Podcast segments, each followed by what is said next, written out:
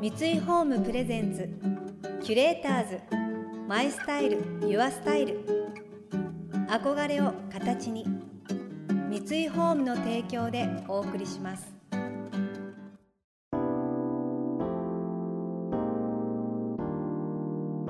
溢れる情報の中で確かな審美眼を持つキュレーターたちがランデブー。今日のキュレーターズは梶真理子です。長谷川あかりです。想像力を刺激する異なる二人のケミストリー。三井ホームプレゼンツキュレーターズ。マイスタイルユアスタイル。ナビゲーターは田中れなです。今日のキュレーターズはファッションブランドディレクターの梶真理子さんと料理研究家の長谷川あかりさんです。何でもない日を幸せにするシンプルで豊かなご飯をテーマに新しい家庭料理のレシピを発信している長谷川さん。一方そんな長谷川さんの料理のファンの一人であるという梶さん。自身のスタイルブックの中では長谷川さんが考案したレシピをもとに一緒にお料理をされています。梶さんは2021年よりアパレルブランドロルのディレクターとして活動し今年独立。新たなブランドローブブランを立ち上げディレクター兼代表取締役社長を務めています。自らのブランドで新たな挑戦に挑む梶さんに服作りに対する思いをお聞きしました。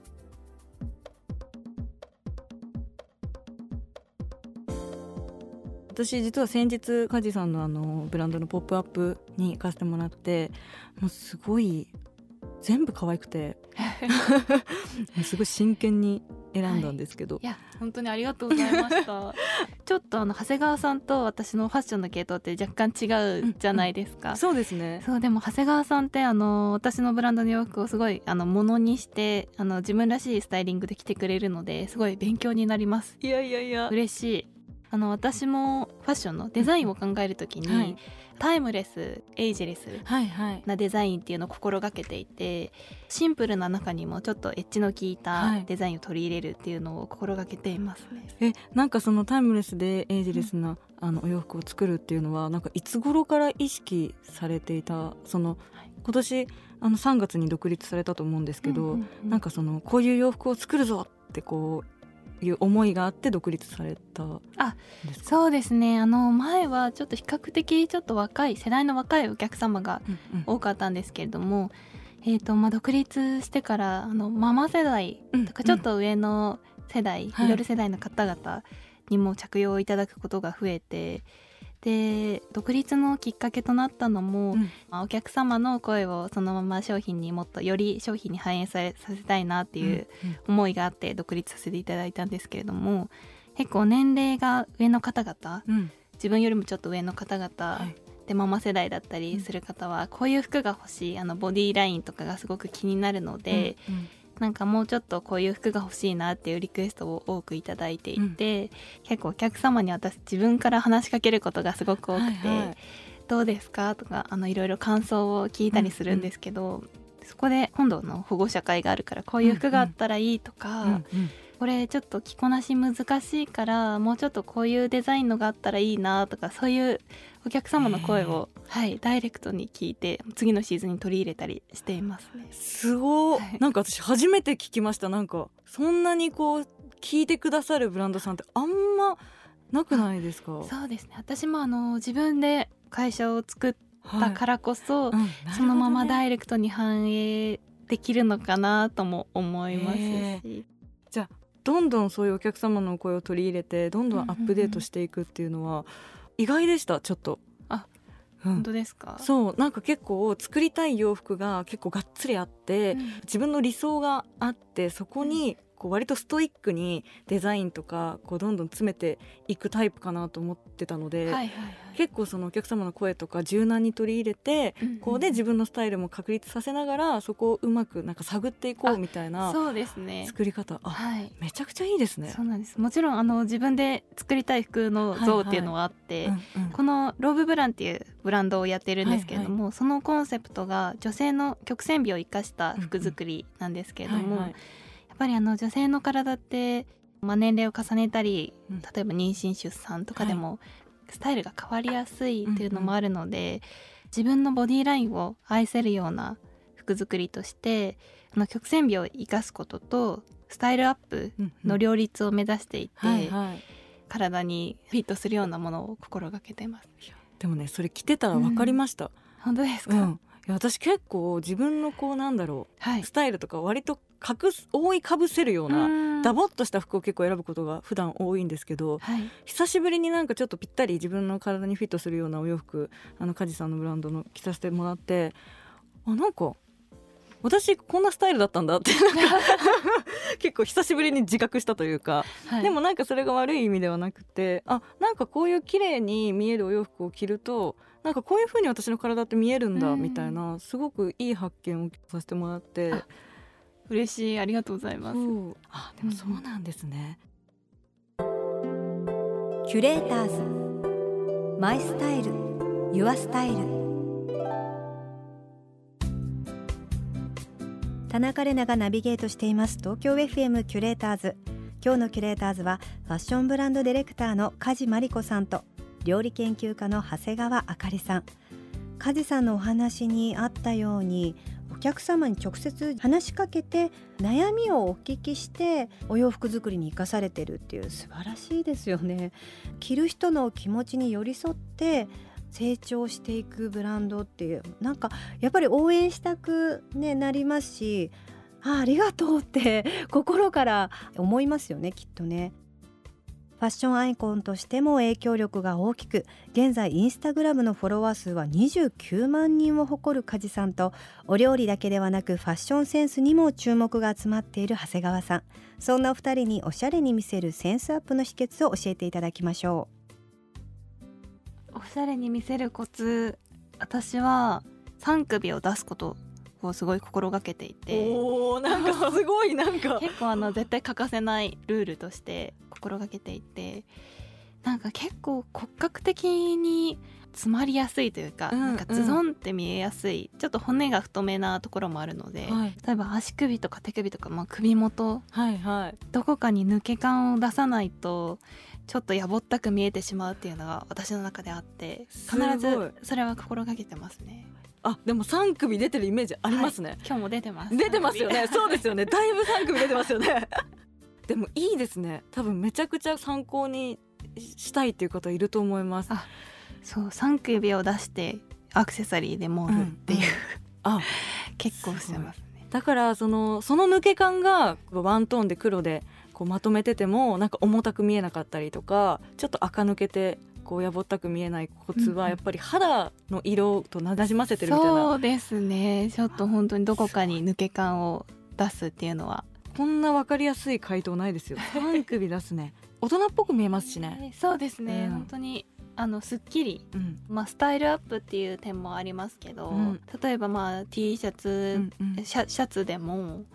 まあ、スカートでもちょっとあのどこか肌が出てるだけでかなり見え方が違うので、心がけてます。ただあの長谷川さん本当に着こなしの系統が全然違うので、うんうん。長谷川さんのなんかルールとかも聞いてみたいです。ルール色のバランスの取り方がすごく上手で本当にいつもあのインスタグラムで料理の写真の隙間にちょくちょくあの私服を載せてらっしゃるじゃないですか。それを見るのがすごく楽しみでアクセサリーの重ね方とかもすごく上手だなと思っていつも見てます。そうアクセサリーも最初あのアクセサリーが好きになったきっかけがこう強く見えるというか。あわかります。気持ちは。盛れば盛るほど。そうそうそう。こう私どっちかっていうとこうなんだろうな。いいことなんですけどすごい優しそうに見えるんですよ。自分で言う。そう。でも全然優しそうに見えていいんですけどなんかちょっとい悪い言い方をすると弱く見えてしまうっていうことがあってはい。でそれをちょっと気にしていた時期に友人にクロムハーツのリングを一回借りたことがあって、はい。そんなあのちょっとゴツゴツしたアクセサリーその時つけたことなかったので。はい。でその一回つけてみたらなんかすごい自分も強くなった気がしたし、はい。なんか人からの見え方もなんかあこういうアクセサリーつけるタイプなんだみたいな。そんな気持ちすごいわかります。そうそう。結構なんかこうそれでこう自分の性格までは変わらないけど見え方とか自分の心持ちがすごく変わって、なんかそれがいいなと思って、そそれで結構ゴツゴツしたシルバーのアクセサリーを、うん、重ねています。本当にもう自己表現のためにいっぱい つけたりしますよね。私もなんか結構コンサバに見えてしまうっていうのもあって、女っぽい人、うんうん、あいい意味じゃなくって思われることがすごく多くて、うんはいはい、まあ、実際にワンピースとかスカートのスタイリングが多いのもそうなんですけども、うんうん、ちょっとそういうのを払拭したくってなんかちょっとゴツゴツした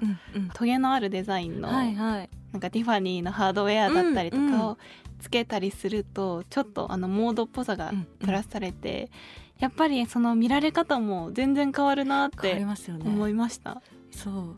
ちょっと一個シルバーのねいかつめな のがドンって入るだけでなんかこの人はなんか意志があるんだって思われるような気がする、ちょっと勘違いかもしれないんですけど。そうめっちゃわかります、はい、あとは私が結構なんだろうあのスウェットとかを結構ダボって着ることが多いので逆にこうそういうボイッシュなスタイルにシルバーアクセサリーがキラッと光ると、今度は逆にちょっと女性らしく見えたりとか、はいはいはい、そうだから結構アクセサリーの合わせ方みたいなのは、うん、もう本当自己流ですけど。いや本当に上手です、うん、いやいやすごい参考にしてます。本当ですか？はい。ありがとうございます。キュレーターズマイスタイルユアスタイル。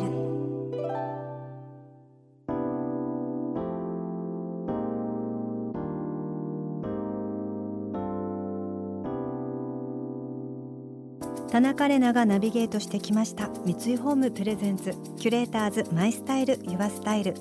今日のキュレーターズはファッションブランドディレクターの梶真理子さんと料理研究家の長谷川あかりさんとのお話をお届けしました。アクセサリーで見られ方が変わるっていうお話面白かったですね。すごい共感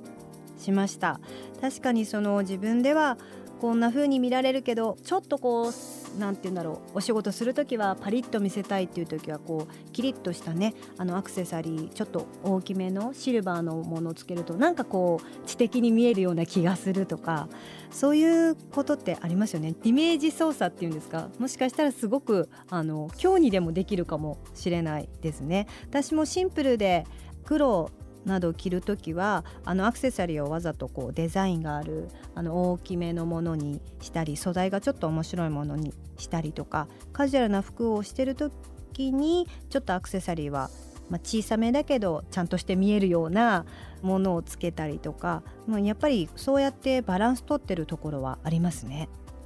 梶真理子さんの黒の装い普通に見えない黒コーデ帳は宝島社から発売されています